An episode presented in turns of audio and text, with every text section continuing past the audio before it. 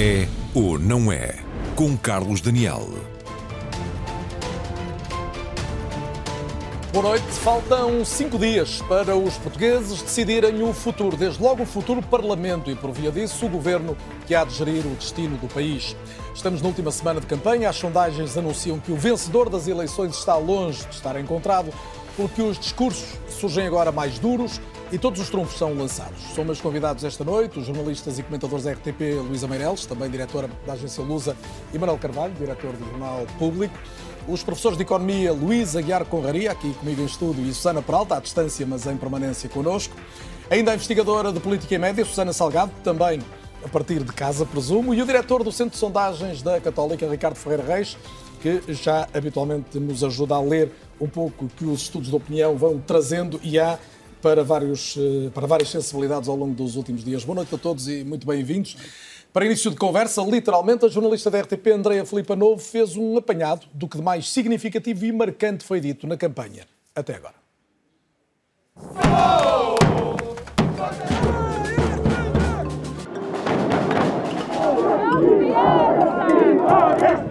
Nós vamos agora para eleições porque o PS e o governo não criam soluções, criam eleições.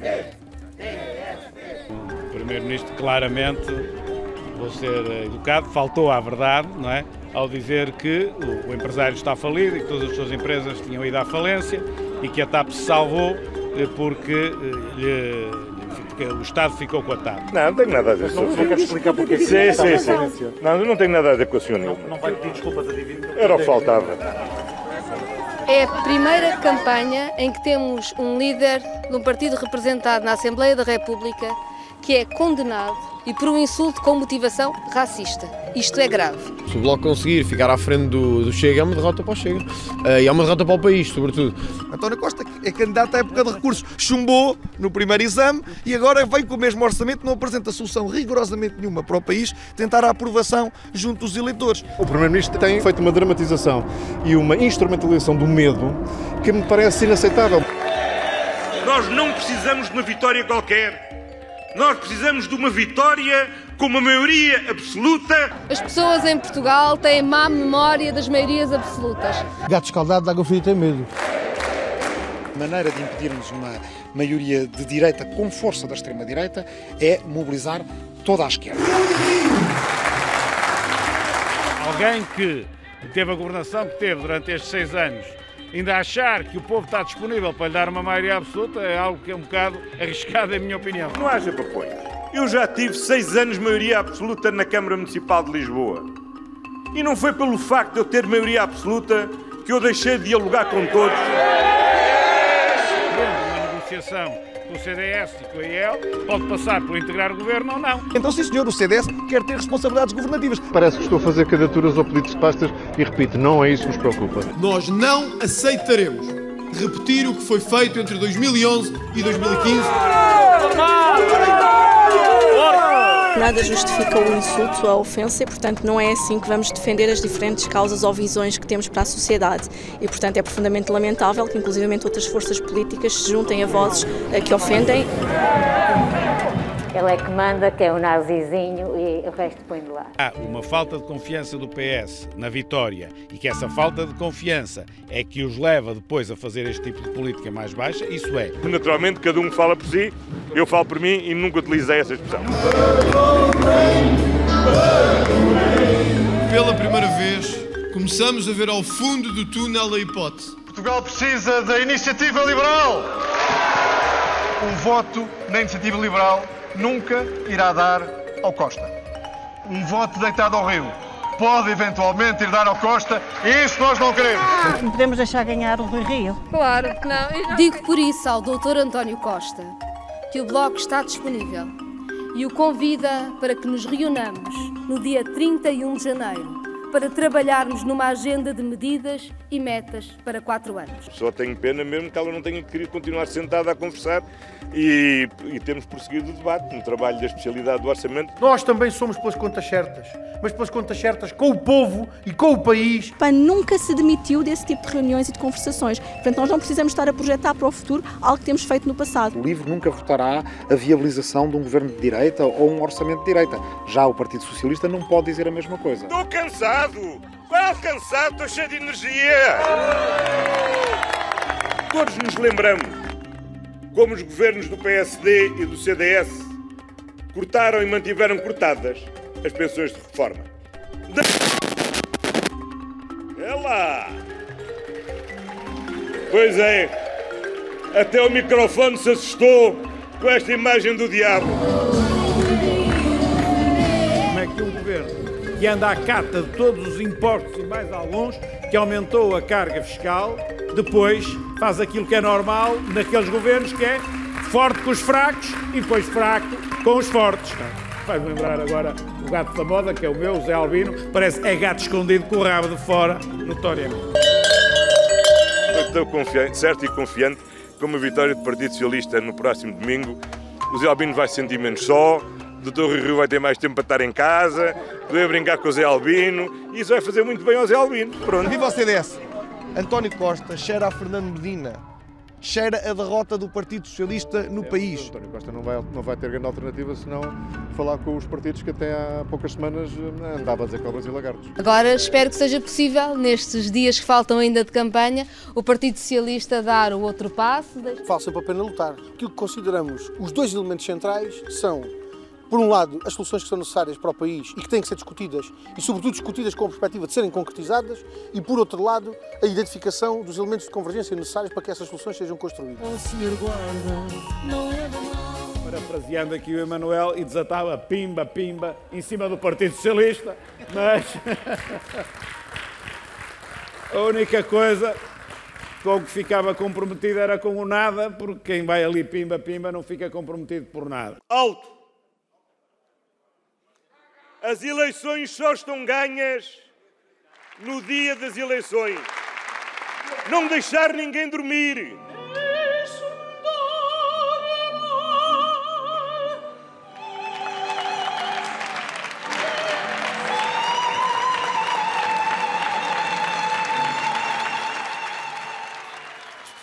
Depois da longa maratona de debates, tantas frases que ficam para já da campanha, ainda faltam mais eh, três dias. Vamos então à conversa. A pergunta inicial, Luísa Meireles, é se é ou não é possível um governo estável? E a pergunta completa-se com isto: se está mais perto de acontecer com o PS ou com o PSD, na tua opinião? Ah, Isso é uma pergunta de um milhão de dólares, não é? Ah, mas eu diria que hum, as condições para um governo estável têm mais a ver com os blocos do que com o partido que, tem, que vai ganhar. Ou seja, a situação tal como ela está hoje, em termos pelo menos das sondagens e dos in- inquéritos eh, que vamos sabendo, é que a luta está renhida, não é? Pelo menos entre o PSD eh, e o PS. E embora cada um dos campos possa efetivamente dizer que está ciente que vai ganhar, eh, a sensação é de que quem ganhar será. Mas pegando na pouco. tua expressão, não está renhida apenas entre os dois principais partidos, está aparentemente entre os dois blocos. Não vou dizer de Exatamente. esquerda, vou dizer bloco à esquerda e bloco, o à, à, direita. não é? Pois, exatamente, por isso mesmo é que a estabilidade vai depender mais dessa, da, da tal correlação de forças da, entre o bloco à direita e o bloco à esquerda, porque até pode dar-se aquela coisa engraçada de que, sei lá, o Partido Socialista pode ser o mais votado e haver uma maioria de direita, por exemplo. Ahm, e isto eh, quer dizer, há muitos cenários que se podem colocar eh, face a, uma, face a, uma, a, uma, a, uma- a um resultado eleitoral que a única coisa que- na qual todos coincidem é que neste momento são completamente incertos. E isso nós ouvimos, inclusive, é dos próprios eh, Estados-maiores dos diversos partidos, não é? Ninguém hoje aposta, eh, a menos que queira, queira fazer um, um jogo de brincadeira, aposta realmente em quem vai ganhar as eleições, porque os sinais são, estão todos muito ainda muito por aí, a que vêm a crescer. uh, os indecisos, não é? Que Já vamos falar mais estão... disso também, desde logo com o Ricardo Ferreira Reis, mas eh, Manuel Carvalho, tu tens insistido muito na ideia de uma bipolaridade que se reforça. Estás a pensar essencialmente nos partidos do centro ou nesta, nesta, nesta equiparação, neste equilíbrio que parece haver mesmo entre os dois grandes blocos?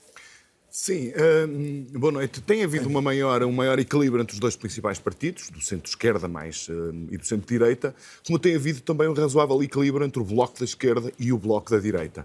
Nós podemos, a partir daí, conjecturar que o partido que ganhar, seja do bloco da esquerda ou do bloco da direita, poderia, uh, aritmeticamente, conseguir uma maioria com os outros partidos da sua área. Há, no entanto, aqui uh, um dado que nos escapa e cujo comportamento eu, pelo menos, sou incapaz de avaliar, que é à direita o comportamento e que papel uh, o Chega vai desempenhar.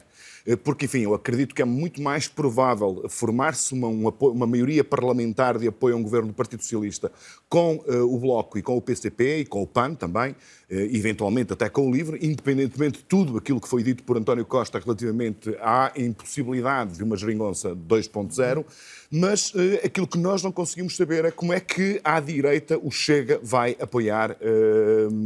Mesmo que não seja através de um acordo, eh, uma, um governo maioritário o do PS. dizia ontem, eu não vou impedir ninguém de votar, ou seja, e é lógico. aparentemente remete isso para um cenário de situação parlamentar em que, perante um programa de governo, perante um primeiro orçamento, vamos dizer, de um governo liderado pelo PSD, o Chega poderia decidir se votava ou não, se acompanhado. Sim, e pode até acontecer que vota algumas medidas, não vota outras. A questão de saber é, por exemplo, nas grandes decisões, como na, na votação do Orçamento do Estado, se está, se apoia ou não apoia o PSD depois depois de ter colocado como tónica da sua campanha o apoio ao, ao, PSD, que se houver contrapartidas, nomeadamente ao nível de lugares uh, num governo, Mas... algo que o PSD sempre, sempre pôs de lado, portanto é imprevisível. Mas há, há um dado de atualidade, antes de ouvir os, os, demais convidados, que me parece que vale a pena sublinhar, é a alteração do discurso de António Costa claramente desde há dois dias, ou seja, o pedido de maioria absoluta desapareceu e esta abertura ao diálogo com todos é de facto uma grande novidade.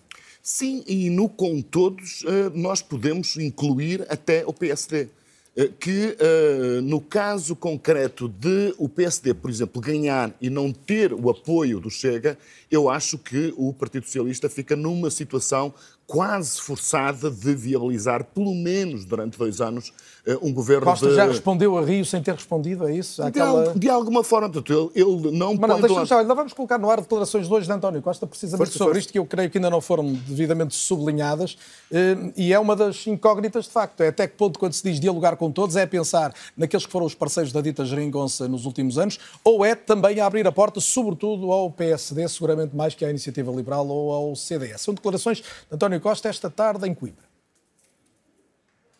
Aquilo que eu tenho ouvido e tenho sentido da parte das pessoas é que as pessoas querem uma solução de governo estável, mas de, que assente no diálogo, que assente na criação de consensos. E é assim que nós nos apresentamos aos portugueses. E, portanto, na, no domingo à noite, perante os resultados eleitorais, nós naturalmente falaremos com todos os partidos. Já expliquei que o Chega não faz sentido, mas com todos os partidos falaremos. Preferencial a quem ligue primeiro? Os, os, únicos parceiros preferenciais que nós temos são os portugueses.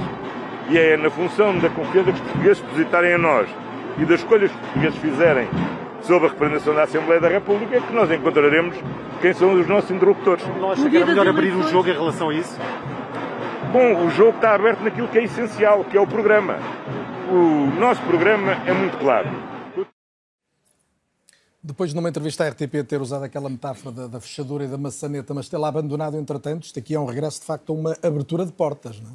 Sim, eu acho que António Costa percebeu que uh, o seu zigue-zague, a sua ambiguidade, não estava a produzir bons resultados. Percebeu, uh, até por oposição à atitude e ao plano e à estratégia do Rui Rio, que desde o princípio, mesmo desde o princípio, desde o Congresso uh, que o consagrou, que colocou ao país uma solução de governabilidade, mesmo até tendo que apoiar um, um governo do Partido Socialista. Isto deu-lhe uma certa vantagem e uh, eu acredito, parece-me que nos últimos dias António Costa anda à procura de, enfim, anda atrás do prejuízo, deixa-me usar esta expressão, porque uh, ele tem sinais claros que, de facto, uma questão que preocupa uh, sobremaneira aos portugueses é uma solução de estabilidade e de governabilidade. E no cenário, só mesmo em, em dois segundos para acabar, no no cenário do PSD não conseguir ter a maioria uh, à direita, o PS fica uh, praticamente obrigado a apoiar orçamentos do, do, do, desse governo, quanto mais não seja porque num cenário de ruptura que levasse a outras eleições antecipadas, seria fortemente penalizado pelos eleitores. Aí já pode não ser o PS de António Costa, porque diz que Exatamente, sai já se, perder, se perder as eleições. Luís Aguiar Conraria, tu lês nestas, nestas últimas declarações de António Costa uma aproximação maior ao, PCP e ao Bloco, à CDU e ao Bloco ou ao PSD? Bem-vindo Ah. também, Luís, e obrigado.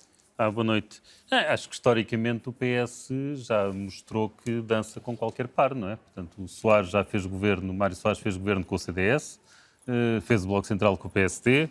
eh, aqui o último governo, eh, portanto, o governo anterior este, de, também foi com o apoio do Partido Comunista, do- dos ecologistas verdes e do Bloco de Esquerda, e mesmo Inês Sousa Real já foi provedora do animal eh, em Lisboa. Mas é? António Portanto, Costa diz desta vez não há, É. não há parceiros preferenciais e eu lembro eu aquela a declaração famosa. exatamente isto. Ele já, se- ele já Luís, mas há, há dois anos e meio era, era o mesmo António Costa a dizer se depender do PSD, o governo PS não tem, não tem viabilidade. Sim, mas já, Isso já não é. Pensa até que numa entrevista à RTP ele já Sim. tinha dito que não falaria da mesma forma Sim, agora. já o disse. Que a situação tinha mudado. E, portanto, eu acho que a forma como ele abriu o jogo neste debate, ah, ah, neste, nesta ação de campanha, pondo apenas de parte o Chega, olhando para a história do Partido Socialista e olhando, e olhando para a história de António Costa, acho que a única conclusão que se pode chegar é que ele fará tudo o que for necessário para ficar no poder. E o adeus, o- adeus à maioria absoluta foi resultante das eh, sondagens? Dizer, O adeus no sentido do discurso. Adeus não, nunca digo. O... dizer, Eu penso que nunca ninguém acreditou na maioria absoluta, só, só mesmo ele e os seus indefetíveis. Isto, de facto, fez lembrar um pouco aquele pedido dos 43% de Almeida Santos para poder governar, não é? Portanto, ni- 27. eh, ninguém conseguiu, ninguém conseguiu levar isto a sério. Eh, Agora, é evidente, quando as, quando as sondagens depois dão a descida do PS, torna-se é absurdo, não é? Se ele neste momento falasse em maioria absoluta, parecia quase, era quase uma questão de, de dissonância cognitiva, não é? Não, não faria sentido. Susana Peralta, eu gostava também da tua leitura. eh, o, o que é que está a de... Só mais uma coisa, além dos partidos todos que eu referi, ainda se coligou com, o- com o LIVRE nas últimas eleições para a Câmara de Lisboa. Portanto, o PS coliga-se com qualquer um.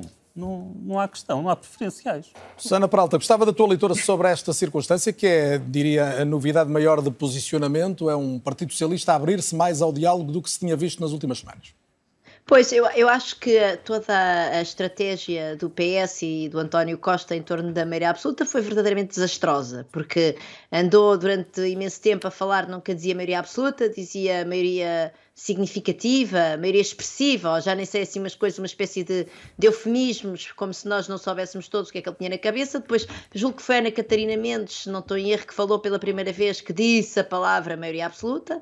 E depois António Costa, então, houve ali um período que na verdade não foi assim tão longo, mas que durou talvez desde, desde meados da semana passada, eu diria até agora, a falar da maioria absoluta, mas depois tinha, andava com aquela, com aquela coisa de, de- de usar o, o orçamento de Estado como uma espécie de trunfo, não é? Estava sempre com o orçamento de Estado a abanar no, no debate com o Rui Rio, foi, foi catastrófico, aquela acenar com o orçamento de Estado permanente, ele levar o orçamento de Estado impresso, quando nós sabemos que ele nem sequer é entregue impresso na Assembleia da República, é, é entregue numa pen, um, e, e de facto aquele orçamento de Estado só existiria, só teria sentido se o PS tivesse cons- conseguisse no dia 30 uma maioria absoluta, porque aquele foi o orçamento de Estado que os parceiros de esquerda chumbaram. Foi o orçamento de Estado no qual o PSD disse sempre que não se revia e de resto também chumbou. Aliás, foi chumbado por todos os partidos da, da Assembleia da República, à exceção do PAN, que se absteve.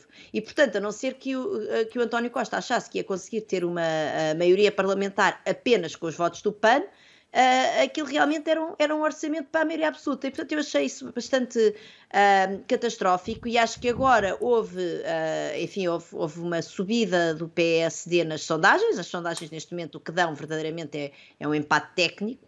Ah, e, portanto, isso tirou, deu ali alguma, parece uma certa humildade ao António Costa e, neste momento, ele de facto está ah, a voltar atrás e a dizer... Susana, que- e, e se as sondagens mexem com a campanha, a campanha, obviamente, tem mexido com as sondagens. Essa é a tua leitura, ou seja, as sondagens, eh, as, as que vamos conhecendo, eh, e, e nós vamos ter uma, e já vamos falar disso com o Ricardo daqui a dois dias, aqui na RTP, na Antena 1 e no público, eh, as sondagens também estão a traduzir o que a campanha tem mostrado e os debates mostraram? Eu, eu, eu julgo que, sonda, que, as sondagens vão traduzindo os acontecimentos da campanha e vão traduzindo não só os debates, como aquilo que têm sido ações de rua e como também aquilo que tem sido o posicionamento dos partidos. E uh, no dia do debate entre António Costa e Rui Rio, houve uma sondagem da CNN que, na prática, quando nós olhamos para o intervalo de confiança, ou seja, para a margem de erro, era de facto um empate entre os dois, mas que ainda assim, em termos de pessoas que, que diziam de facto qual dos dois é que tinha ganho, dava a vitória a Rui Rio. E eu parece-me que esse pode ter sido ali um momento de alguma viragem que levou a enfim, uma, uma criação do, do, no terreno do movimento que, de maior recuperação de Rui Rio, que Rui Rio também está a viver já agora de uma maneira que me parece excessivamente triunfalista. Portanto, o Rui Rio hoje disse que era preciso António Costa aprender a perder com dignidade também me parece bastante triunfalista numa pessoa que até agora está verdadeiramente em empate técnico com António Costa e que também pode vir a precisar de António Costa para formar uma solução de governo, como já aqui foi dito, uh, caso, caso ganhe. E, portanto, também me parece estar excessivamente triunfalista e também não gosto muito de ver essa atitude no Rui Rio, uma pessoa que tem tipicamente um discurso uh, uh, relativamente às sondagens bastante duvidoso, na verdade,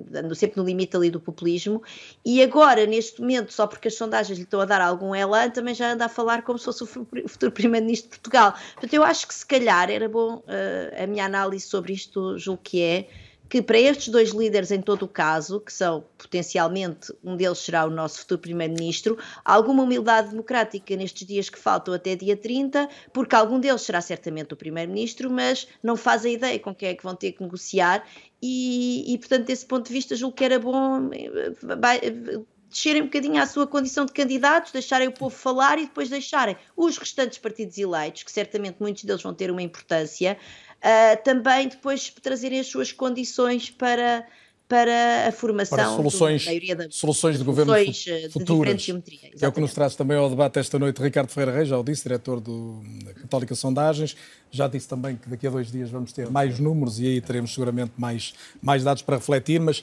nesta altura não é exagero dizer que tudo pode acontecer. É, boa noite, muito obrigado pelo convite. É exatamente isso, ou seja, nesta altura estamos a tirar extrações de amostras de uma população extraordinariamente volátil. Um, a CNN tem aquele tracking poll diário uh, com bastante volatilidade. Nós fizemos um exercício semelhante com os dados que temos das nossas sondagens, ver o que é que aconteceria se estivéssemos a dar-vos a informação também aos pedaços, e há um ioió de facto na diferença entre uh, eh, PS e, e, e, PSD. E é normal haver essa evolução não, de não é normal, 3, 4 pontos percentuais é para um lado, não 3, é 4 normal, pontos para o outro nós não, não estamos habituados a este tipo de comportamento, isto é uma situação insólita para a democracia portuguesa, não é uh, fora do comum noutros, uh, noutras realidades, isto acontece nos Estados Unidos com alguma frequência, no próprio Reino Unido também já aconteceu, um, no Brasil acontece bastante este tipo de, de agitação, nós não estamos acostumados a isto. Nós temos um sistema político muito conservador e é a primeira vez que estamos a ter uma situação em que há diferenças durante, durante a campanha. E eu chamo a atenção que Deixa-me explicar isto porque esta, esta parte é importante. A diferença entre nós e meteorologistas é que o meteorologista faz a recolha das temperaturas e depois dá a previsão do tempo. Nós só fazemos a primeira parte. Fazemos apenas a recolha da, uh, dos dados e depois cabe aos senhores comentadores, aos senhores jornalistas e aos políticos fazer esse segundo trabalho que o meteorologista um, uh, eh, faz. Portanto, esta é a principal diferença entre o trabalho que nós fazemos e Não deixa, obviamente, ter uma base científica e eu lembro sempre obviamente, isso cada vez que convido o Ricardo para estar e, portanto, aqui. A, a, diferença também é que o meteorologista todos os dias verifica se acertou ou não e nós só de 4 em 4 anos, não é? Portanto, torna a coisa um bocadinho mais Ricardo, difícil duas para, perguntas no para, para nós. Mas deixe-me só, só, só esclarecer isto. E, portanto, eh, não sabemos esta volatilidade toda se no dia seguinte é aquilo que verdadeiramente está a fazer, porque não temos ato eleitoral a verificar-se que nos permita validar essa, uh, essa informação. Sabemos é uma coisa.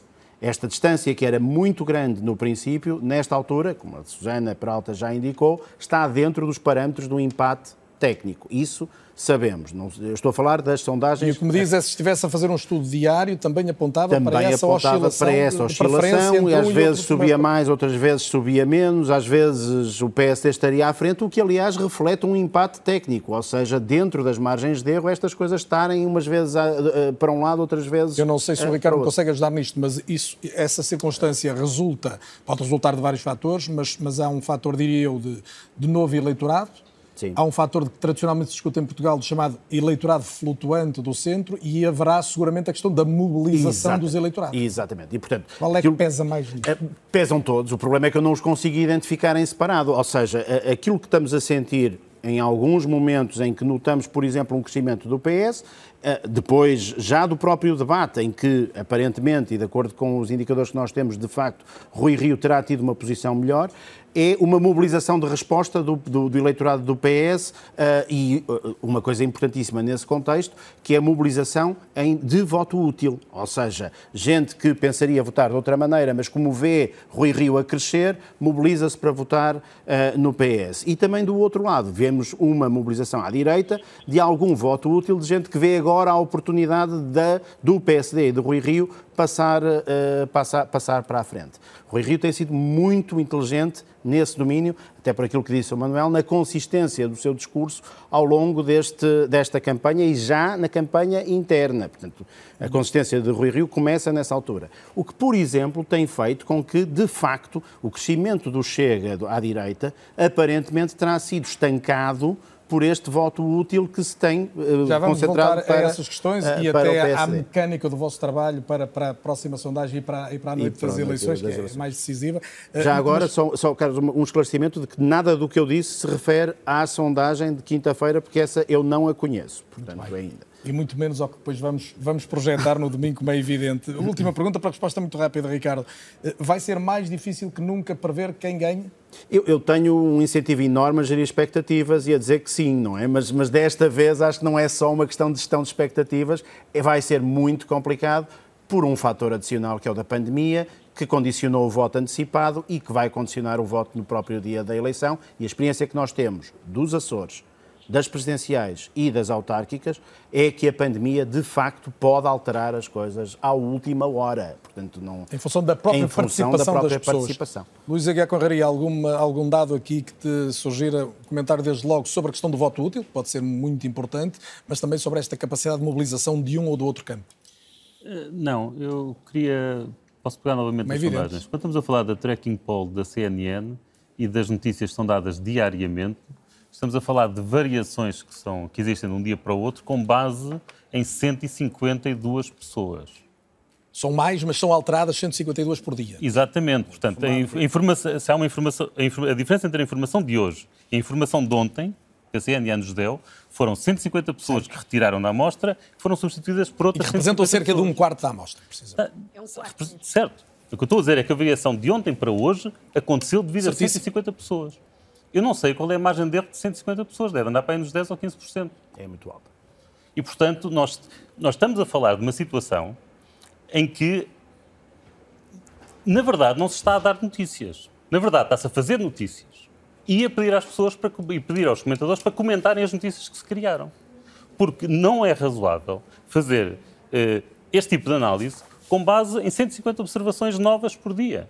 E claro que é perfeitamente louco que, ah, que há uma semana e tal, ou duas semanas, houvesse 10 pontos de diferença entre o, PSD, entre o PS e o PSD, que há 4 ou 5 dias, ou 3, o PSD estivesse à frente do PS e que agora o PS está à frente do PSD, acho que é 37, 31, não é? Portanto, por 6 pontos percentuais. É, isto, não, isto não é opinião pública aos saltos. Isto é Mas nós simplesmente aqui- a variância amostral. Eu aqui não dei esses saltos. números. Não, mas estou eu a dar. Daí a minha sugestão da tua resposta era sobre a questão Estou eu a dar. Sim, com certeza. Agora, portanto, e não, é porque falámos nisso e, portanto, eu acho que estamos a falar de uma situação. Eu acho que as sondagens são importantes para medir, eh, para medir o sentimento, de alguma forma, do- da população. E, naturalmente, depois nós comentamos isto. Agora, sondagens feitas diariamente e estamos a, a falar de notícias que são com base em 150 entrevistas, isto não é uma notícia, isto é criar notícias e depois pedir às pessoas para comentar. Porque, obviamente, as variações vão ser enormes. Com estas margens de erro de 15% para cima e 15% para baixo, ou 10 pontos para cima e 10 pontos para baixo, Quer dizer que um partido que tenha, uh, imaginemos que o verdadeiro valor é 35%. Quer dizer que nos, nos 150 pessoas que vão ser entrevistadas amanhã, aquilo tanto pode dar 45% a dizer que apoia esse partido, como pode dar 27% Muito bem. a dizer que Luís, apoia a verdade é que nós aqui não, Não demos os números, demos apenas uma, uma, uma, confirmação da volatilidade e, e eu questionava... Eu, que eu parece- estou a dizer é que essa volatilidade não tem de ser volatilidade da opinião pública, é quase certeza volatilidade da amostra. Muito bem, essa é a tua, a tua leitura. Eu agora, Perguntava-te quanto- a questão das duas questões que essas são indiscutíveis, independentemente da- das variações das sondagens, que é a capacidade de mobilização de cada um dos campos políticos, direita ou esquerda, e até que ponto te parece que o voto útil pode aqui determinar ou não vantagem de um lado ou outro. É, é é evidente que é, é evidente neste caso o voto útil funciona eh, numa situação em que se sabe que há, de acordo com, os- com o que foi declarado pelos vários eh, pelos vários líderes, apesar de no caso de António Costa também já começa a ficar na dúvida depois destas últimas declarações, que aquele que ficar à frente será o, o próximo primeiro-ministro. E portanto é evidente numa situação em que eh, em que estamos tac, taco a taco, eu acho que é muito difícil alguém de Lisboa conscientemente, bem, não quer dizer conscientemente, peço desculpa, até porque eu acho que conscientemente as pessoas não devem votar útil, devem votar em quem querem. Eh, acho, quer dizer, mas muito provavelmente eh, Rui Tavares arrisca-se eh, que lhe aconteça o que aconteceu em 2015, que é as sondagens davam-lhe a eleição quase certa, a determinada altura a PAF passa para a frente nas sondagens eh, e a eleição do, Rui Tavares desapareceu, porque obviamente as pessoas foram votar no Partido Socialista. Portanto, esse, esse perigo existe e existe à direita, penso que principalmente com, com o CDS. Penso principalmente com o Carvalho, qual, CDS. qual é a tua leitura mais determinante à direita ou à esquerda o voto útil? Qual é dos dois grandes partidos aquele que tem de travar a ascensão dos, dos demais? Bom, eu, eu acho que se equivalem. Eu acho que se equivalem. Eh, eu acho que o- a alteração do padrão na comparação entre o PS e o PSD, eh, se nós tivermos isto em perspectiva, praticamente doi- desde 2019 até eh, à crise política que eh, culminou com o chumbo do orçamento, eh, a distância entre o PS e o PSD andava ali, tinha uma certa eh, estabilidade, uma certa previsibilidade. Ou seja, quando se anunciava uma, uma- uma- uma nova sondagem, nós praticamente já saberíamos que era um ponto para cima, um ponto para baixo. E eh, a partir do momento em que eh, essa eh, distância, esta estabilidade se quebra, com a aproximação do PSD ao PS, eh, nós podemos de facto ver o que é que está, eh, o que é que está a acontecer.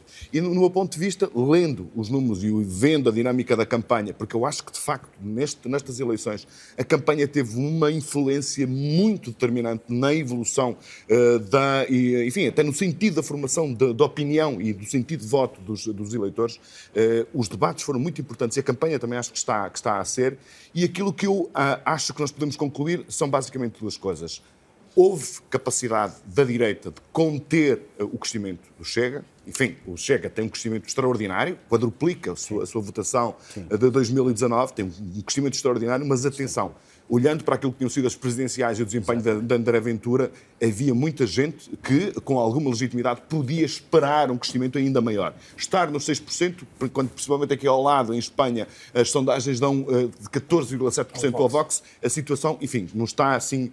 No caso concreto da iniciativa liberal, pode haver aqui algum compromisso. O CDS é o grande perdedor dessa lógica de voto útil, que eu concordo com, com, com o Luís, quando ele diz que, de facto, perante eh, uma, uma, uma, Uma uma disputa tão acerrada entre os dois partidos, há pessoas que des- de- desistem de votar naquele que seria o seu eh, eh, preferido para votar eh, no campo que eh, eles preferem, ou pelo menos para derrotar o campo que não gostam.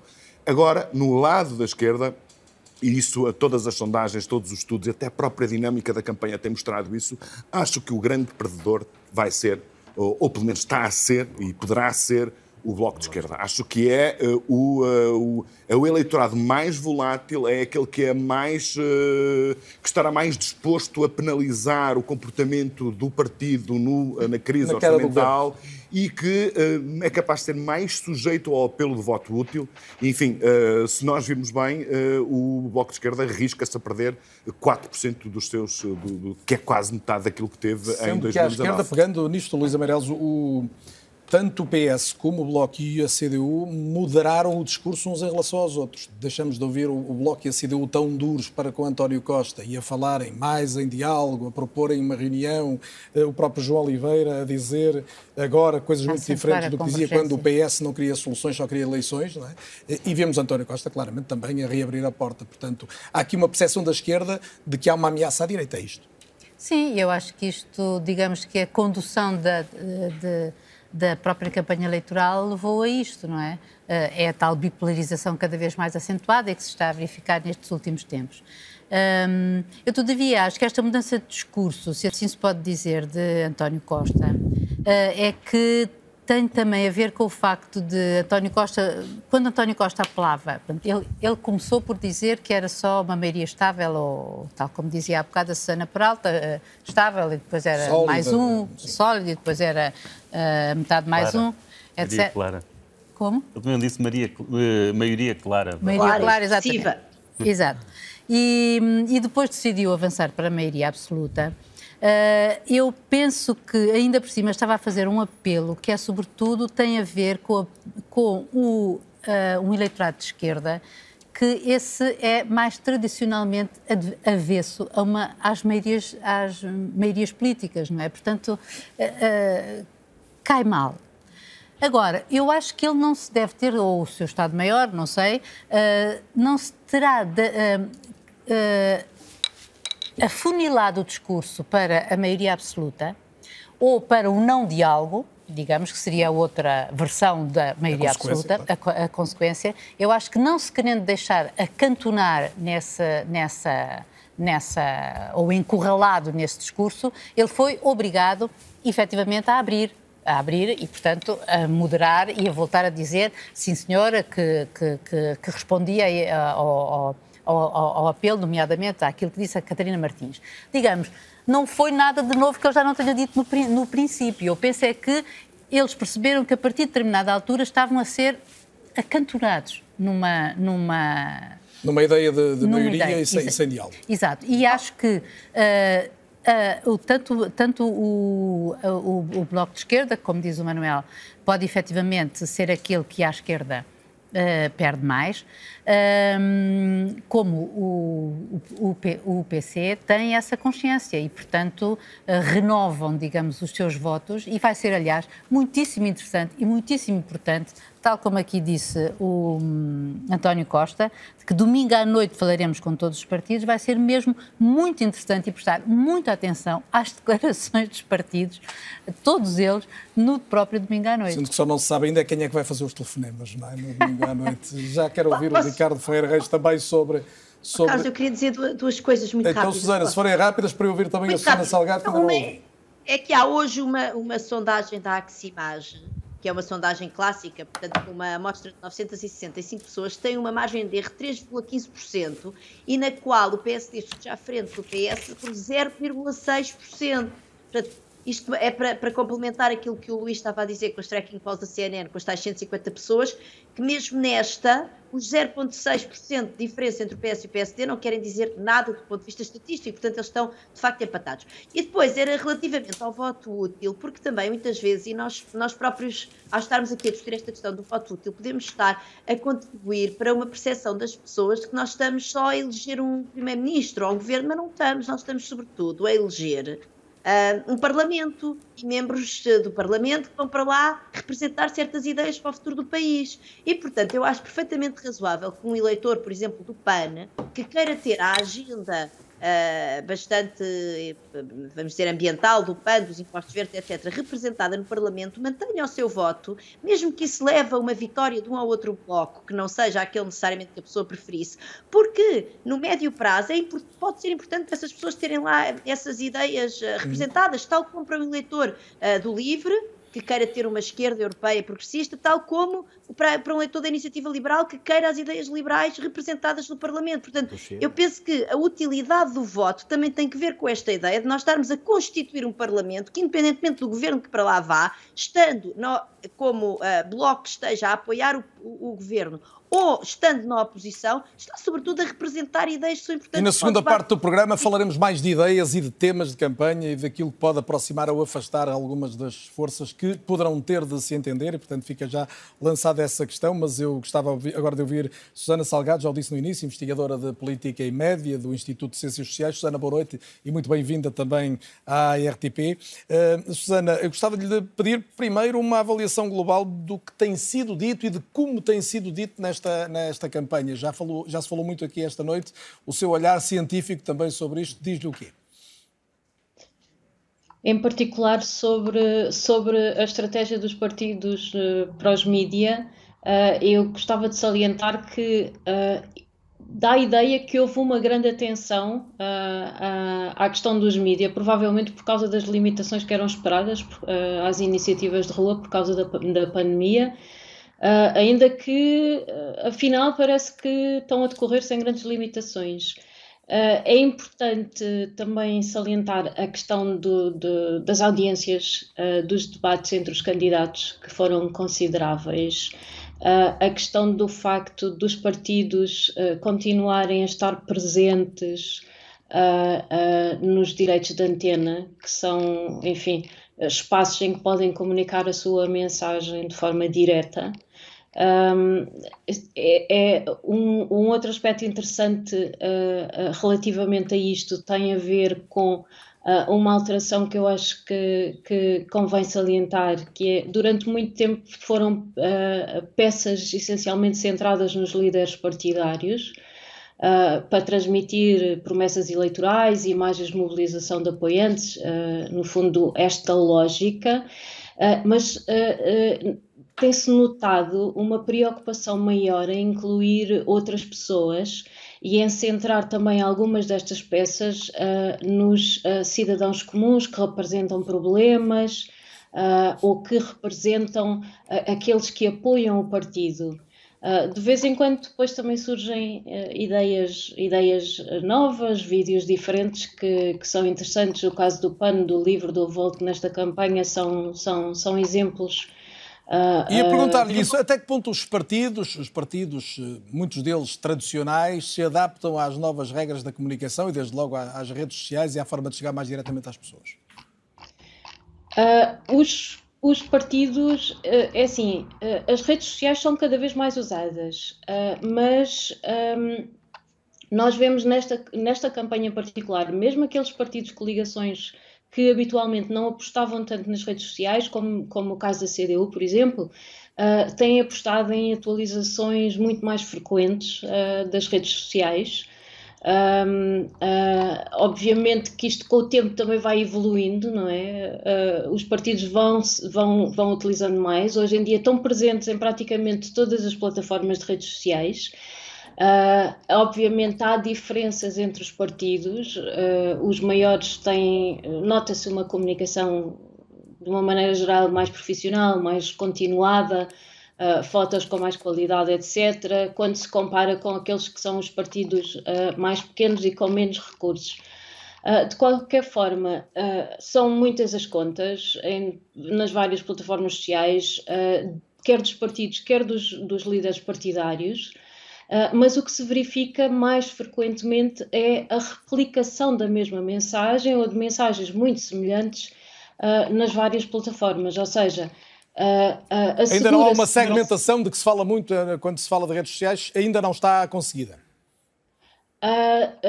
não, nota-se que às vezes já há alguma preocupação em apostar uh, num momento específico em determinada rede social uh, uh, em detrimento das outras, parece que a atividade acaba por migrar mais para uma das plataformas.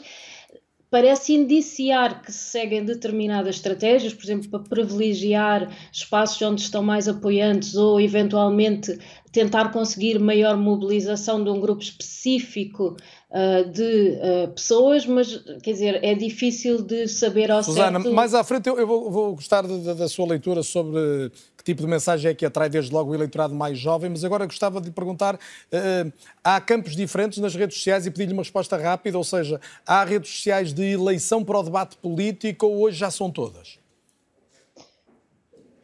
Eu acho que depende, depende muito dos partidos, eh, porque os partidos, obviamente, apelam a diferentes eleitorados e depende muito também do, do, do próprio contexto, uh, uh, de, de, no fundo, do país, no fundo, onde, onde é que está a, maior parte das pessoas. Obviamente há, há diferenças importantes. Uh, desde logo, o Facebook permite publicar comentários muito mais longos e presta-se mais a algum tipo de interação, ainda que esta seja quase inexistente com os cidadãos. Uh, e uh, o Twitter são aqueles slogans, uh, quase o soundbite da campanha, e no fundo um, a publicação daquelas mensagens que, que visam essencialmente mobilizar e mostrar sucesso. Muito bem, Susana, já voltamos à conversa. Antes do intervalo, ainda gostava de perguntar a Ricardo Ferreira Reis. Há pouco ouvíamos aqui falar de quem corre mais risco à esquerda e à direita, obviamente partindo dos dados de que dispõe e que resultam dos, dos vários estudos de opinião, é possível dizer quem é que neste momento pode estar a sofrer mais com alguma erosão, por exemplo, do voto útil? É, é, é difícil, é uma pergunta complicada. nós começamos esta, esta campanha com um conjunto de, de sondagens onde parecia haver voto útil dos partidos de esquerda para o PS, eh, um pouco na sequência também do tal debate de quem tem a culpa destas, eh, destas, desta crise e que terá revertido a favor de todos, menos o PS, porque houve uma certa concentração de voto no, no PS à esquerda. À direita, o voto útil começou por ser tenue no Chega e quase inexistente na Iniciativa Liberal e muito acentuado no CDS, embora o CDS sofra mais de um problema de indecisão do que propriamente de voto útil, ou seja, a sensação com que se fica.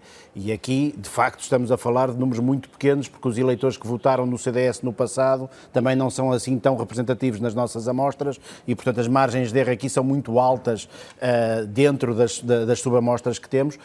Um, mas, uh, uh, mas, portanto, a sensação que ficamos é que o CDS está mais em, do, do, lado dos indecisos do que propriamente do voto útil. À medida que a campanha foi evoluindo, começamos a ver voto útil na iniciativa liberal para o PSD e um fortalecimento de voto útil do Chega também para, para, para o PSD. E, portanto, aquela subida que nós vimos do PSD assenta muito nestes dois uh, mecanismos e pela mobilização de alguns indecisos também. Muito bem, vamos fazer uma pausa, já voltamos na segunda parte para falar um pouco dos jovens e dos temas que afinal foram tratados ou deviam ter sido tratados nesta campanha e sobretudo os que podem determinar quem os portugueses escolhem para ocupar os lugares do Parlamento e, por consequência, governar o país nos próximos anos. Até já. É ou não é possível encontrar no próximo domingo um governo estável para o país? É a pergunta desta noite no É ou Não É. Reabro agora com um momento diferente e que surge como um esforço que, se não for inédito, anda perto disso, para que os jovens se aproximem da política. Hoje mesmo, os alunos da Escola Secundária de Rio Tinto, em Gondomar, foram chamados a votar numa simulação das eleições do próximo domingo. Vale a pena sublinhar que o processo contou com o apoio da Comissão Nacional de Eleições e que os alunos, Eduardo, ouviram mesmo as propostas dos vários partidos. É uma espécie de brincar às eleições, uma vez que se trata de uma simulação de voto para as eleições legislativas, mas aqui ninguém brincou, todo o processo foi levado muito a sério.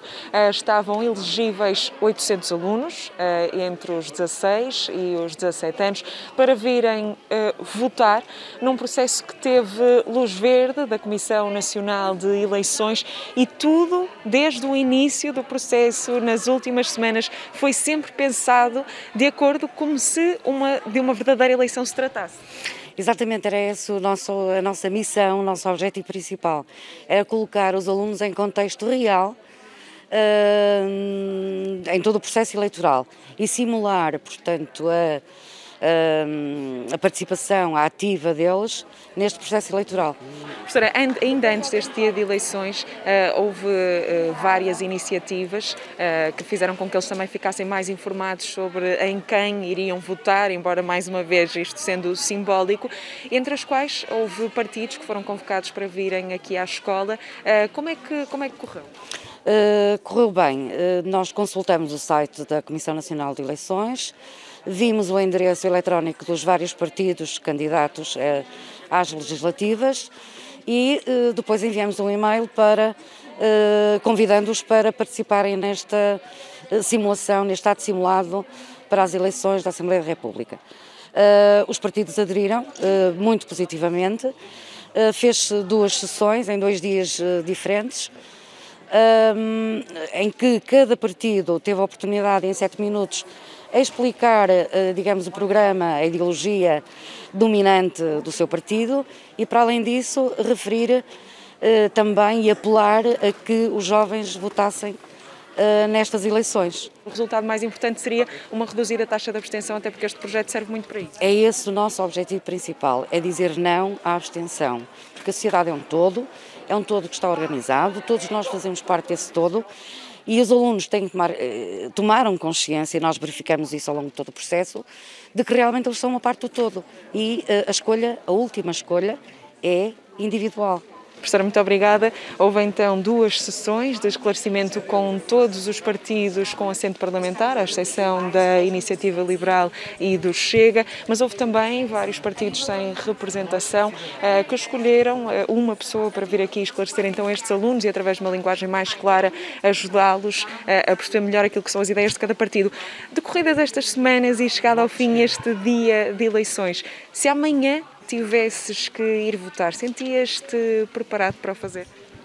Sim, eu sentiria-me confortável com a minha decisão e acredito que muitos alunos que votaram também, porque as, pronto, as debates e as sessões foram bastante esclarecedoras, houve bastante material disponibilizado por nós e eu acho que os alunos seriam satisfeitos e conseguiriam, sim. Sentes que os políticos falam para vocês ou é difícil vocês compreenderem quais é que são as ideias e, e as convicções de cada um dos partidos? Eu acho que os políticos não falam uh, de maneira esclarecedora para ninguém. Acho que é uma, uma questão bastante complexa, porque nem os jovens nem os adultos conseguem compreender direito o que é que eles realmente defendem, porque lá está, não são direitos, não são claros naquilo que realmente, pronto, as suas ideias fundamentais. Então achas que é importante as escolas uh, fazerem este tipo de iniciativas mais cedo, ainda antes da idade legal para votarem, uh, para que vocês já vão mais esclarecidos quando chegar a vossa vez? Sim, com certeza. Eu acho que isto aqui foi uma decisão incrível e eu acho que todas as escolas deviam adotar algo do género, porque educação no que toca à política é algo que nos falta, é uma lacuna. Obrigada. Fica então o repto de que todas as escolas eh, adotem este tipo de iniciativas. Eh, falamos de jovens que se sentem muitas vezes, e como já tivemos a oportunidade de conversar com alguns aliados da vida política, sobretudo porque não compreendem as mensagens dos partidos, nem dos políticos, nem das pessoas que representam esses partidos e por isso precisam de ser esclarecidos, precisam de mensagens mais claras, precisam de que, de que falem para eles com mensagens mais, mais curtas e mais objetivas e por isso esta iniciativa desta escola eh, de promover então uma verdadeira simulação daquilo que seria eh, o voto para as eleições legislativas e onde o importante não é quem ganha, eh, mas sim que haja uma reduzida taxa de abstenção, porque é exatamente isso também que este tipo de iniciativa pretende cultivar.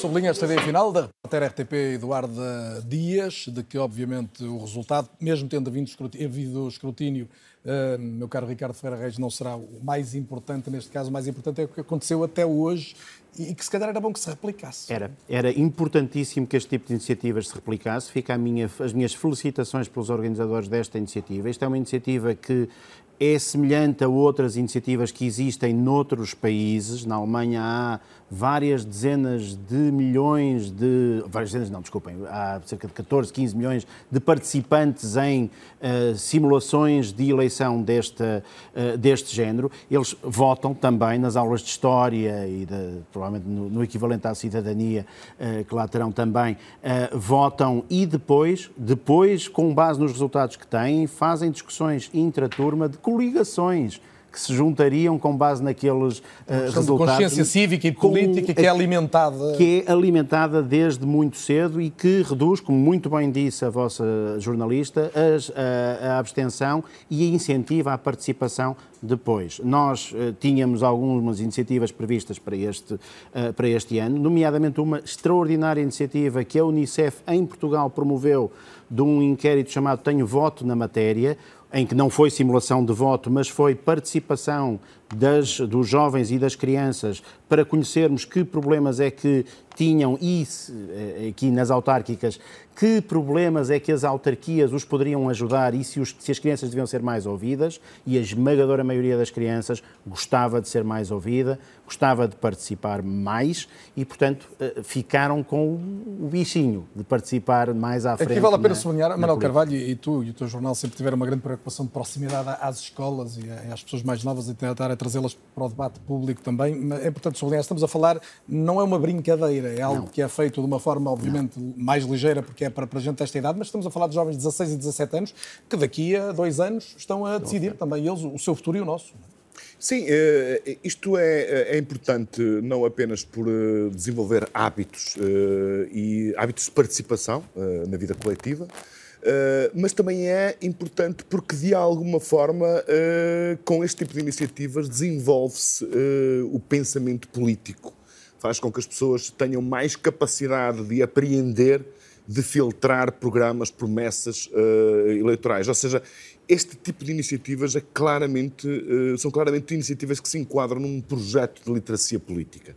E quanto mais uh, esclarecidos forem os cidadãos, mais souberem apreender aquilo que são as mensagens políticas que são fornecidas pelos partidos, mais as conseguirem decifrar e mais as ajustem, sejam capazes de ajustar aquilo que são as suas ideias e as suas modivisões, eu acho que uh, com, esse, com, esse, com essas consequências todas juntas, a nossa democracia fica seguramente muito mais sólida sólida, muito mais qualificada.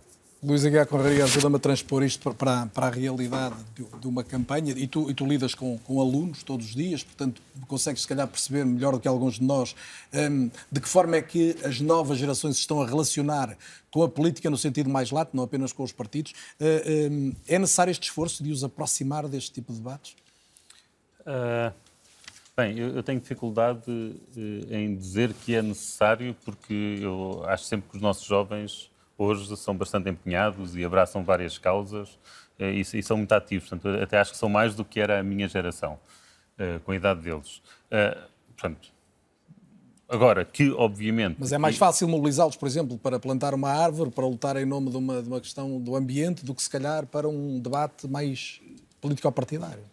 Quer dizer, o, as nossas amostras são sempre muito selecionadas. Quando nós, quando nós levamos a, a algum líder político para dar um seminário ou falar com os alunos, eles participam e e, e, discutem e dão as suas opiniões e são muito abertos. Agora, claro, uma pessoa sofre aqui sempre. Uh, o problema é que no, aqueles que nós vemos lá a atuar e a serem muito ativos são exatamente os que quiseram participar. Nós não observamos os abstencionistas, aqueles que não foram. Mas em relação a estas iniciativas, eh, queria exatamente salientar isto: é que há vários estudos que demonstram que isto de facto faz reduzir a abstenção depois. E, portanto, isto é mesmo ótimo e, e é bom que as pessoas percebam uh, e que votem porque gostam, gostam de participar nesta festa, neste circo, no, no bom sentido da palavra, uh, de andarmos todos aí entusiasmados e aqui na dúvida se vai ganhar este ou se vai ganhar aquele, e, e tomar o gosto. E, portanto, todos estes rituais são, são muito bons uh, e acho isto muito mais uh, educativo e, e, muito mais interessante como forma de apelar o voto do que, por exemplo, o voto útil, que, que acho que é quase um voto contra a nossa consciência. Uh, Ricardo, para uma resposta rápida, antes de ouvir também a Luísa e a, e a Susana, e podemos voltar a olhar para o que tem sido esta campanha, um, há muitos novos eleitores a manifestarem decididamente sentido de voto ou não, ou não há dados que possam corroborar isto? Não são estatisticamente muito significativos. Nós temos sempre muito cuidado com as primeiras, com as primeiras votações, perguntamos isso sempre na sondagem, damos sempre a margem para, para estudar esse voto.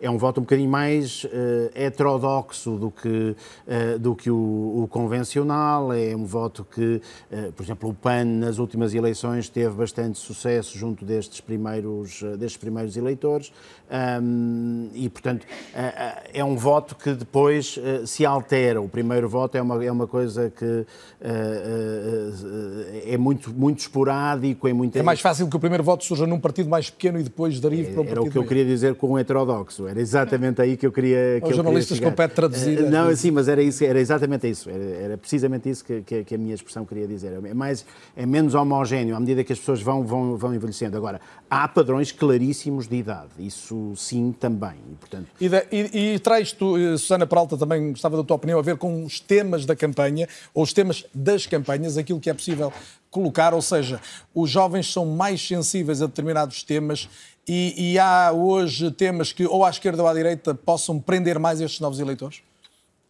Uh, eu queria dizer que, que, relativamente àquilo que o Luís disse, da, destas experiências são realmente muito importantes e, aliás, há países que vão mais longe. Há países que não põem só os jovens a brincar às democracias e que lhes dão direito de voto a partir dos 16 anos.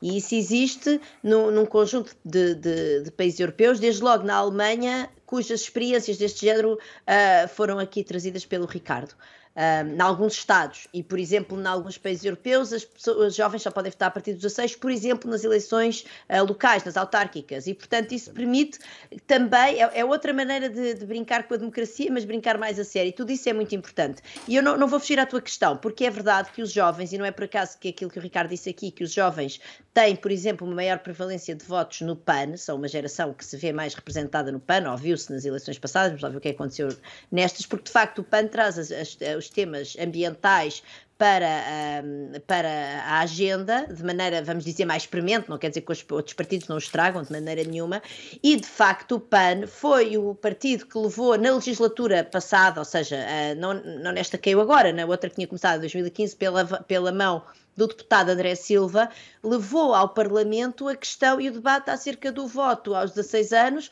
que foi tratada pelos grandes partidos, lá está, por estes partidos do voto útil, como se se tratasse, com algumas exceções de alguns uh, deputados que não votaram alinhados com as suas bancadas, mas uh, que foi, como se tratasse de uma espécie de um, de, um, de, um, de delírio. Às vezes o PAN tem essa característica no nosso debate, não é? Tratado como uma espécie de um partido que traz causas que não são verdadeiras causas. São verdadeiras causas. E há, e há países onde isso é levado muito a sério, e há países que, inclusivamente, por exemplo, na Austrália, foi feita uma enorme comissão parlamentar que analisou com todo o cuidado esta questão do voto aos 16 anos, para depois decidir que não avançavam, mas ao menos, enfim, levaram isso isso a sério e não, uh, e não destrataram a questão. Portanto, é evidente que uma campanha que traz temas mais virados para o futuro, como por exemplo o tema ambiental, que é um tema que preocupa as, as gerações mais jovens, não quer dizer que não haja exceções, mas são eles que vão estar cá daqui a 30, 40 anos, quando, quando o planeta começar a ficar, como alguns estudos dizem, enfim, progressivamente mais inóspito para a espécie humana,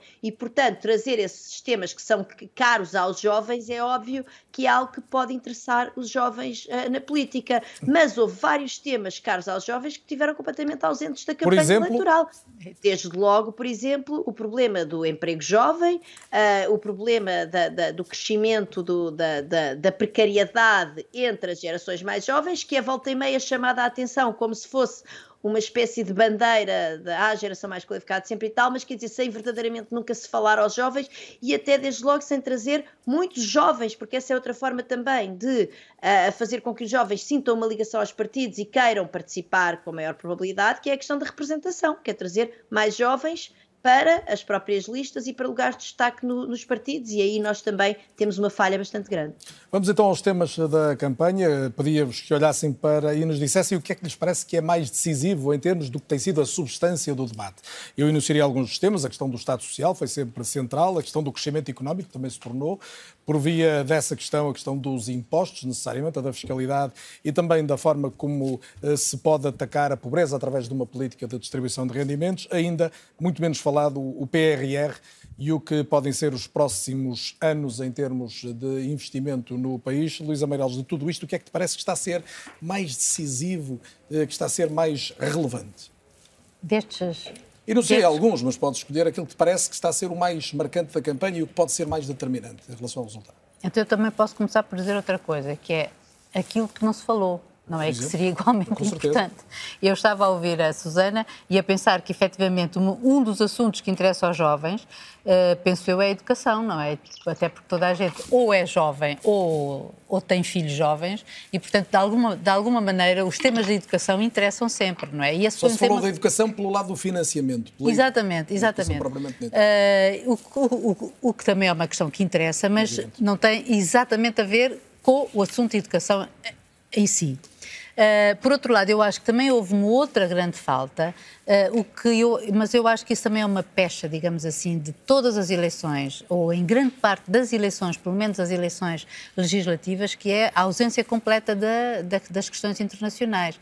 E eu já não estou a falar de umas questões que sejam uh, muito distantes e tal, que sejam ou, ou complexas, não é? Nós estamos a falar da Europa, estamos a falar de uma situação que todos nós Uh, sabemos que pode ser mais ou menos exagerada e cada um saberá fazer, saberá fazer o seu juízo em relação ao que se está a passar atualmente nas fronteiras da Europa, com a situação na Ucrânia, uh, mas, eh, quer dizer, mas isso é o habitual, é, é zero nas questões legislativas. Há muitos anos que me habituei a que em, em, em eleições legislativas a, a, a situação política internacional ou e não quero crer que seja o povo português que seja imune a elas, mas creio mais que uh, uh, uh, os políticos são menos solicitados a dar essa opinião.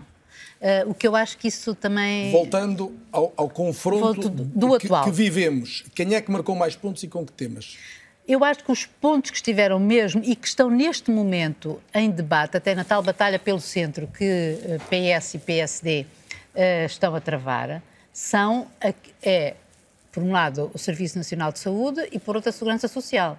Até porque tudo isso também, em termos de direita e de esquerda, se desdobra em, em várias uh, gradações, digamos assim.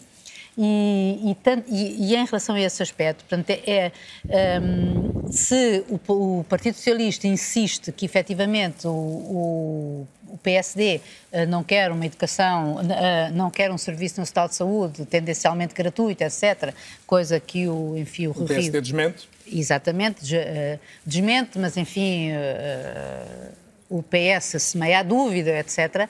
Depois resta saber, e em relação também depois à segurança social, se efetivamente se vai ser privatizada ou de que moldes uh, é que isso vai acontecer, se são temas que efetivamente afetam e que cativem a classe média, porque uh, quando se diz que vai ser a classe média que vai passar a pagar, ou por outro lado, o Serviço Nacional de Saúde, entenda-se, ou em relação à Segurança Nacional ou à, à, social. à, Segurança Social, se isso vai ser privatizado, sendo, sendo nós um país envelhecido e com tendência cada vez mais envelhecida, e eu acho muitíssimo uh, gravoso o facto, nomeadamente em relação à abstenção, que há bocado o Ricardo falava, é quem vai, quem se pode abster no domingo, e se forem os mais velhos é o tal chimbalau que pode levar o PS, sendo certo que, enfim, 40% dos eleitores do, do PS são. Uh... São os mais velhos? Não, se, sim, são os mais velhos, não é? 40... Mais 65 Tem mais de 150, 40%, 34, exatamente. 36, votam mais. Uh, uh... Muito bem. Isto, e eu compreendo que isso sejam questões que têm muito a ver com o eleitorado em questão, aquele que vota diretamente, uh, mas não sei até que ponto é que isso um, efetivamente vai ser o decisivo em termos de. Sendo que são bandeiras, sobretudo, dos partidos à esquerda, à, à direita, Luís, até por força da, da, iniciativa liberal, que repetiu sempre a questão do crescimento económico, e isso é do teu, do teu mistério, da tua especialidade, o crescimento económico tornou-se também um tema fundamental e nuclear desta campanha. Eu, eu acho mesmo que, portanto, esquecendo daqueles de que não se falou, eh, que depois este se tornou o mais importante. Uh, e foi a iniciativa liberal que o trouxe, e depois foi a iniciativa liberal que marcou a agenda. Uh, e marcou toda a discussão. E, e, a meu ver, de uma forma errada, mas claramente, do ponto de vista dos debates, ganhou-os e, e, e, penso que terá ganho. Que, e penso que a direita, se, se houve algum efeito da campanha e dos debates que justifique ou que explique a grande, a grande redução da vantagem do PS para estarmos agora em empate técnico, penso que será, que será este o caso. E, e, é muito interessante porque toda a, toda a narrativa da, da iniciativa liberal é simplesmente dizer Uh, nós temos de baixar impostos, é? temos de baixar o IRS, temos de baixar o IRC, temos de acabar com o IMT, temos de reduzir o IMI, reduzir o imposto selo, basicamente tornar Portugal num, num paraíso fiscal. E a ideia é que se se nós tornarmos Portugal num país, num país fiscal, Portugal passa a crescer como aqueles países de leste que nos, que nos ultrapassaram. Uh, e eu, de facto, acho que a esquerda, não só o PS, mas toda a esquerda... Não soube responder a isso? Não soube responder a isso porque está prisioneira do que fez nos últimos seis anos. Porque a resposta a isto é relativamente simples. E se calhar António Costa tentou ensaiá-la quando disse a história explica. A resposta é muito simples. Aqueles países de leste, ou do centro da Europa, nos anos 90, tinham um nível de escolaridade superior ao que nós temos hoje, 30 anos depois. Portanto, é evidente que quando estes países têm níveis de escolaridade acima dos da Alemanha, acima dos da França, ou pelo menos ao nível desses países, quando passam a partilhar o mesmo espaço económico, portanto, quando entram para a União Europeia, o que é de esperar é que estes países se aproximem muito rapidamente desses países, porque realmente a população tem o mesmo nível. Nós, nos anos 90 ou no, no ano 2000, nós tínhamos o nível de escolaridade do, do México e da Turquia. Da Alemanha dos anos 30 para aí, Luís. Uh, sim, nós, sim.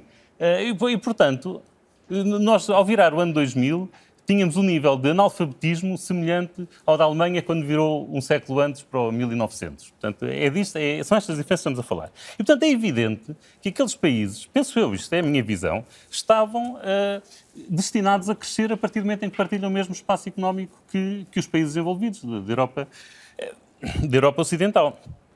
E, portanto, a resposta tinha de ser: isto acontece por causa disto. O que quer dizer que nós temos de apostar brutalmente na educação. Nas qualificações. Não para crescer daqui a dois anos, não para crescer daqui a dois anos, mas para um esforço geracional. Ora, o que nós vemos é que nos últimos seis anos este governo, apoiado pela, pelas esquerdas, não fez. O trabalho que fez na educação é simplesmente péssimo. Temos um, um ministro da Educação que é não quero usar termos ofensivos, mas que aqui é muito mau. Uh, a única coisa que fez, basicamente, foi destruir os contratos de associação. Uma pessoa, eu, eu que até apoio aí essa, essa destruição dos contratos de associação, a pensar que a seguir vinha um grande investimento na escola pública para compensar isso. Nada, nada aconteceu. Portanto, acabaram com os exames, eh, trocam exames por, eh, por provas de aferição, de forma a tornar impossível a comparação de evolução com os alunos dos anos anteriores. E então, nos últimos dois anos, é o desastre completo. Por causa da pandemia, não, não culpo o governo, já me convenci que os portugueses é que não, é, é que não descansavam enquanto as, enquanto as escolas não estivessem fechadas. Portanto, acho de facto que o governo aí teve de ir atrás.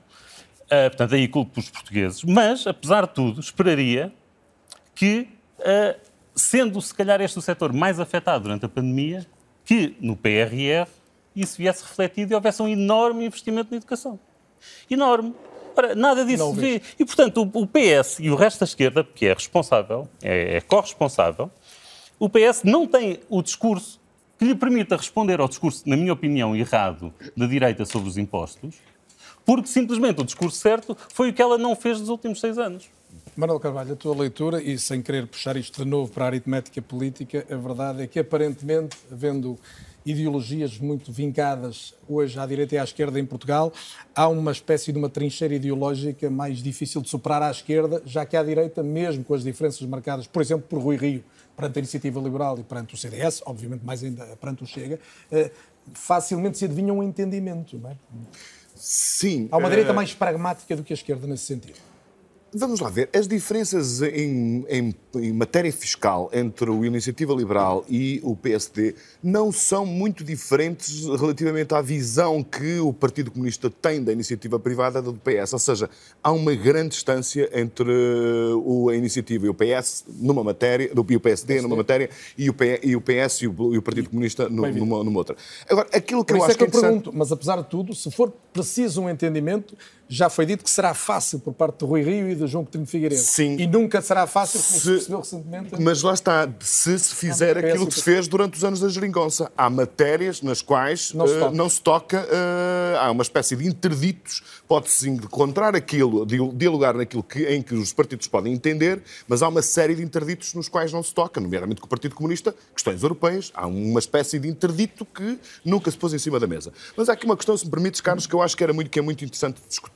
Eu concordo completamente com aquilo que diz o Luís, que de facto, relativamente, se nós compararmos o que houve de substancialmente diferente no debate desta campanha eleitoral comparativamente com o de 2019 foi precisamente uma certa, eh, eh, eh, uma certa preponderância dos temas económicos. E eh, também concordo que quem os trouxe eh, foi fundamentalmente a iniciativa liberal, independentemente de se considerar errada ou certa, esse, esse tema entrou na agenda, eh, contagiou muito rapidamente o, o- o PSD e foi formulado de uma forma que, na minha opinião, de- concedeu vantagem à direita. É que foi considerado numa lógica de ambição. Ou seja, aquela comparação eh, que foi eh, muito utilizada, por, quer por Coutinho de Figueiredo, quer também por Rui Rio, de dizer os 11 países que chegaram a 1990 completamente destruídos uh, uh, uh, com o da União Soviética e do Bloco Soviético e que de um momento para o outro nos ultrapassam e, e, ver que Portugal começa ou se arrisca a ficar na cauda da Europa, eu acho que teve alguma influência, principalmente numa altura em que o eleitorado está cansado, está de alguma forma descrente e começa a olhar para aquilo como uma espécie de fatalidade que também é verdade, também estou de acordo, o Partido Socialista não foi capaz, não soube... Eh, não Mas soube... Costa no debate na RTP diz a história explica e não foi além disso. Mas ele, lá está, como diz o, Luís, e, ele, e tem razão, porque não se pode comparar de facto o que é uma... Mas ele não explicou. Não explicou, não, não explicou bem, eh, ele tem razão, mas só tem razão numa parte, porque de facto num país como o nosso, que tem um problema crónico de competitividade, que está a patinar, deixa-me usar esta, esta, expressão, desde 1990, desde que entramos uh, uh, no euro, que está a patinar, não se discutir o problema da competitividade, não se discutir o problema da economia, insistir-se quase essencialmente, como, como aconteceu nos últimos seis anos, apenas na questão da redistribuição, está profundamente errado. Mesmo que agora as questões comecem, comecem a, a, a, a mudar, mesmo que, como disse António Costa com toda a razão, que nunca houve, o país nunca esteve tão preparado para acompanhar uma revolução eh, na economia eh, como está agora, perdemos as outras todas, todas as outras revoluções industriais, esta com a geração mais qualificada de sempre, somos capazes de, de facto, acompanhar, mas apesar disso ele não eh, foi capaz de trazer uma novidade de acompanhar a ambição que uh, foi colocada no discurso, quer pelo, pela, pela iniciativa liberal. Um desígnio, uma ambição um desígnio, concreta. Uma visão. Hum. Aquilo que. Uh, uh, lá está, aquele símbolo do orçamento, do orçamento chumbado como uma promessa eleitoral, eu muito sinceramente não sei quem é que ele pretendia convencer a não a ser os seus. De, de mais do mesmo, não é? É mais do mesmo, enquanto que uh, a mensagem da direita, principalmente Rui Rio, soube capitalizar isso muito bem. Ele, Rui Rio soube esconder muito bem as suas fraquezas, um certo tendor uh, autoritário, uh, uma, uma certa. não ter de segundas linhas para poder mostrar. Ele foi capaz de, de, de transformar essas fraquezas, de esconder essas fraquezas e de ter esse tipo de discurso que fez com que as pessoas começassem a despertar e, muito sinceramente, na sequência dos debates e na sequência da campanha, essa aproximação tem muito a ver com esta questão da, uh, do atraso português, da, da, da, falta de competitividade crónica e de haver essa sensação de que nós estamos a definhar. Deixa-me ouvir a, a Susana Peralta também. Susana, uh, também colocas aqui no, no, centro esta, esta balança entre a produção e a redistribuição. Isto tornou-se assim nuclear nesta campanha ou a tua leitura é diferente? A, minha leitura é. Não, eu concordo completamente que o grande novo tema destas eleições foi claramente a questão da economia, muitas vezes também trazida pelo ângulo dos salários, que no fundo é, é uma forma de falar do crescimento económico também. Um, e portanto, aí eu estou completamente de acordo e acho que todos os partidos acabaram por responder a esse tema, nem que seja, uh, por exemplo, uh, uh, à esquerda, com a questão do salário mínimo ou com a questão da negociação coletiva, que na verdade é também uma forma de aumentar os salários, não necessariamente aumentando o, o, o crescimento, ou seja, é uma forma de, de, dividir o bolo entre as empresas, mas quer dizer, essa questão foi claramente uma questão central um, nas, uh, nos, no, nos, debates e no, no, debate eleitoral, e eu estou de acordo que a Iniciativa Liberal fez um grande trabalho a trazer esses temas para para o debate. Agora, uh, não há verdadeiramente uma, uma espécie de contradição entre redistribuição e crescimento. Nós já há muito tempo que abandonámos essa ideia. Portanto, o que nós sabemos, até pelo contrário, é que a desigualdade excessiva é má para o crescimento. Porquê? Porque as pessoas que têm uma maior propensão a consumir são aquelas pessoas que têm, mais, têm, têm orçamentos mais limitados. E, portanto, a partir de pôr euros nas mãos das pessoas uh, com maiores limitações de orçamento é bom para o crescimento. Isso é uma primeira coisa. Isso é apenas uma visão de curto prazo, porque depois há outra visão de médio e longo prazo que o Luís aqui trouxe bem, que é a questão da educação e a questão da pobreza infantil. Portanto, nós nunca vamos ter um país competitivo enquanto nós tivermos uh, quase 20% das crianças a viver na pobreza, quando nós sabemos as enormes desigualdades que isso cria em termos de, de resultados escolares que depois se propagam na sua vida uh, adulta. E, portanto, eu acho que isso é, é absolutamente fundamental. Uh, e, portanto, nós não, não há uma, não deve haver uma, uma contradição entre redistribuição e produção, e por isso aquela conversa do Rui Rio, às vezes até um bocadinho a falar de cátedra, a dizer não, porque é importante primeiro começar a produzir. Uh, quer dizer, era, era muito composto, mas de facto não tem grande adesão, digamos, à literatura económica. Não é? Está longe de ser um consenso, pelo menos, vamos dizer assim. Um, E depois eu também queria dizer que para, se nós estamos realmente preocupados com o crescimento económico, já agora relativamente às lições da história, a lição da educação que o Luís aqui trouxe é, é, óbvia, mas há outra grande lição da história, é que esses países de leste, quando aderiram à, à, União Europeia, tinham níveis de endividamento muitíssimo baixos e, portanto, puderam, obviamente, ter políticas fiscais mais agressivas, que nós simplesmente, eu não sei como é que tantos partidos estão a dizer que vão diminuir os impostos, não sei muito bem como é que vão fazer isso com uma dívida de 135% uh, do PIB. Portanto, também não podemos estar a comparar realidades uh, que não são comparáveis desse ponto de vista. E, finalmente, eu queria dizer que houve outros temas que, que são fundamentais para o crescimento económico e que tiveram ausentes da, da, uh, do debate, e aí a, a própria a iniciativa liberal, que teve realmente o mérito de trazer o crescimento económico para o debate, pois não, nunca falou destes temas fundamentais, da educação, para começar, embora haja essa questão do cheque ensino, etc. Mas quer dizer, como é que nós vamos, por exemplo, para o ensino privado ou público, ou seja ele qual for, buscar os 40 mil professores que precisamos, dos quais precisamos, nos próximos 10 anos, quando sabemos que neste momento já temos horários que não estão completos no ensino público? Quer dizer, se não há se não há competências no país, não há. Uh, depois, ser privado ou público ou modo de financiamento uh, é, é, é, é, uma questão que vem Muito a jusante desta. Esta é mais Susana, concluindo, e, educação. Vou já claro, educação, ciência, não se falou do orçamento da ciência, nós sabemos que Portugal está muitíssimo atrás em termos de investimento em ciência e inovação, e depois também a questão da corrupção e da questão, enfim, da qualidade das instituições de maneira mais lata. Se nós não tivermos um Estado eficiente, processos de licenciamento eficientes a funcionar, nós também não vamos ter uh, crescimento económico e, portanto, pareceu-me sempre que o debate ficava muito bem a identificar o problema, mas depois, em termos de políticas para lá chegar, foi bastante coxo. Luís? Posso? Sim. Uh, um minuto antes de eu falar com a Sandra Salvador, com a Susana Salvador. Ok. Uh, porque eu, eu, acho que isto é, é importante e, e, e, até indo um bocadinho entroncando com o, o que estava o Manuel Carvalho a dizer, o PS e o PSD são parecidos, de facto. Se olharmos para o programa de um e do outro, como dizia Cavaco Silva em 2015, eram sobreponíveis em 90%.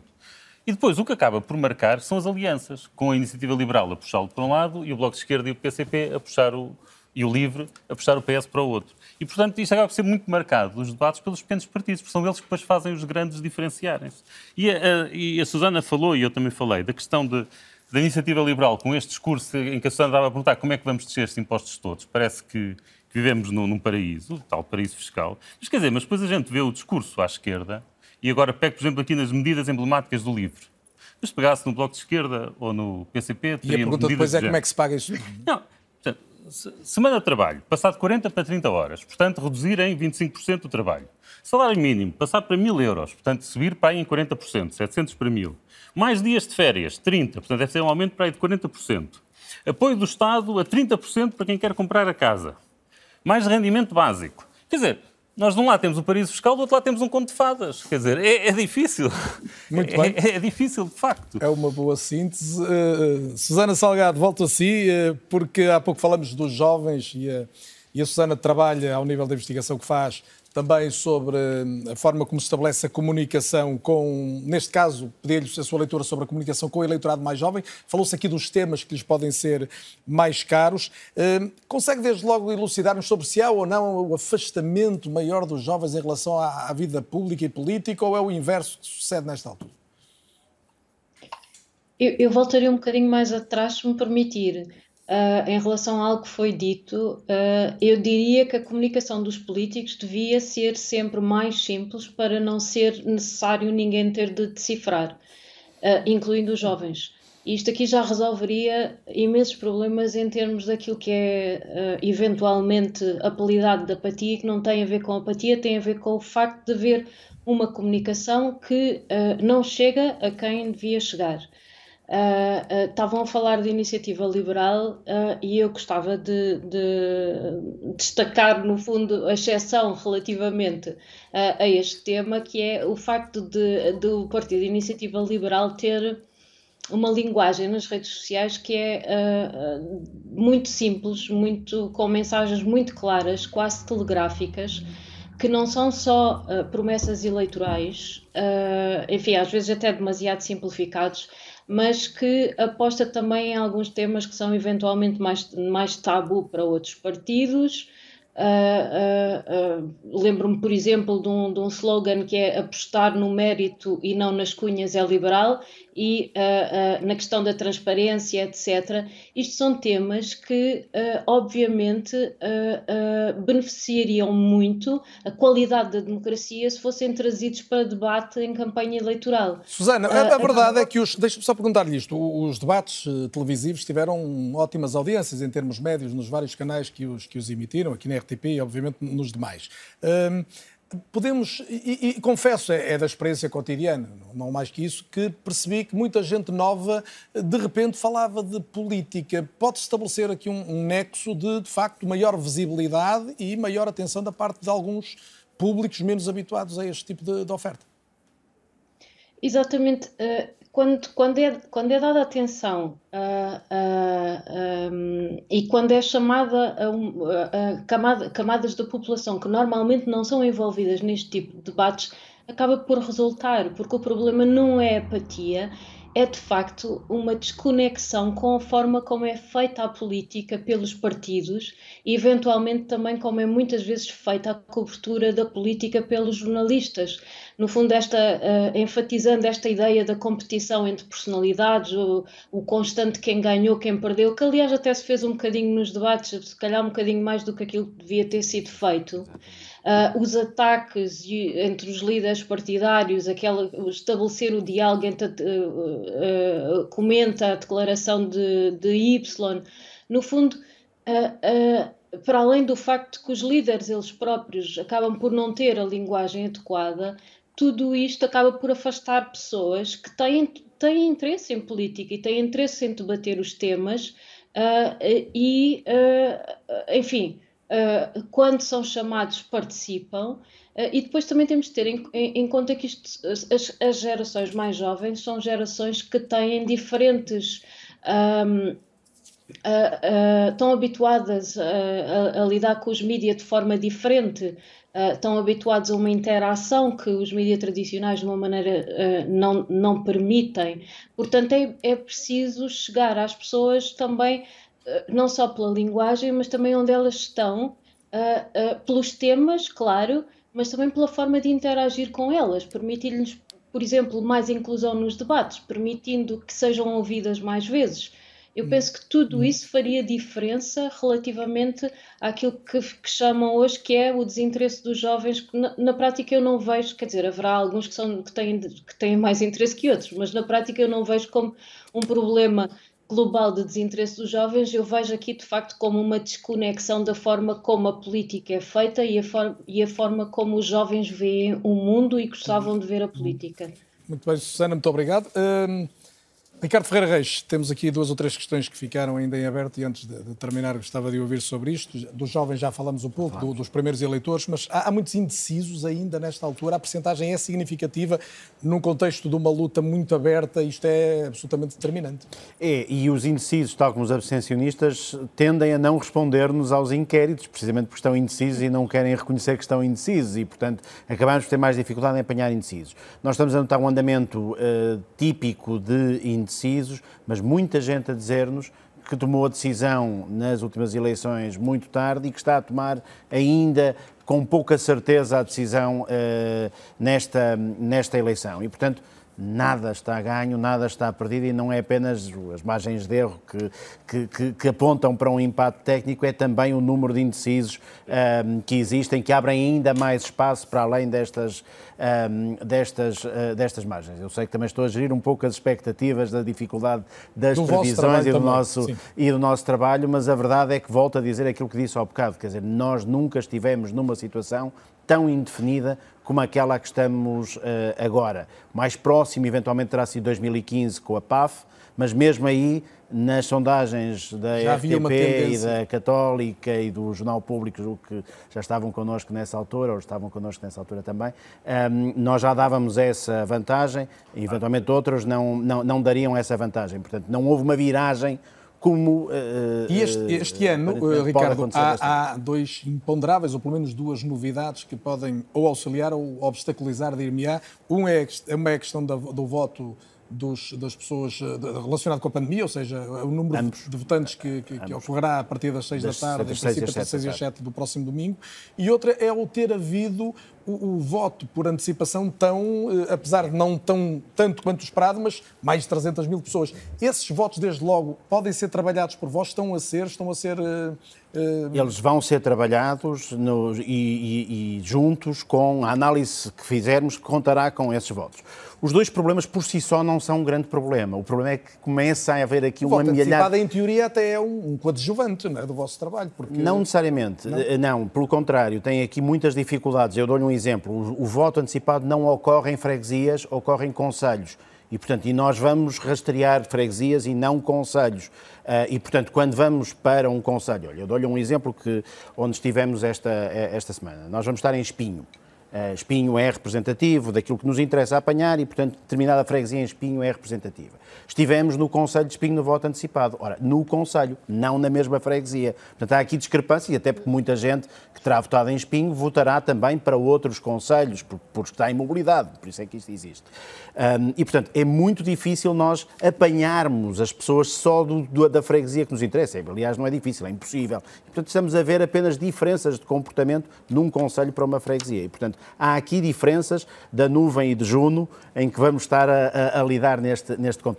Só muito rapidamente para responder ao seu problema. Qualquer um dos dois problemas são uh, maleáveis. O problema é que, juntando os dois, já provavelmente estaremos a falar de 600 mil votos.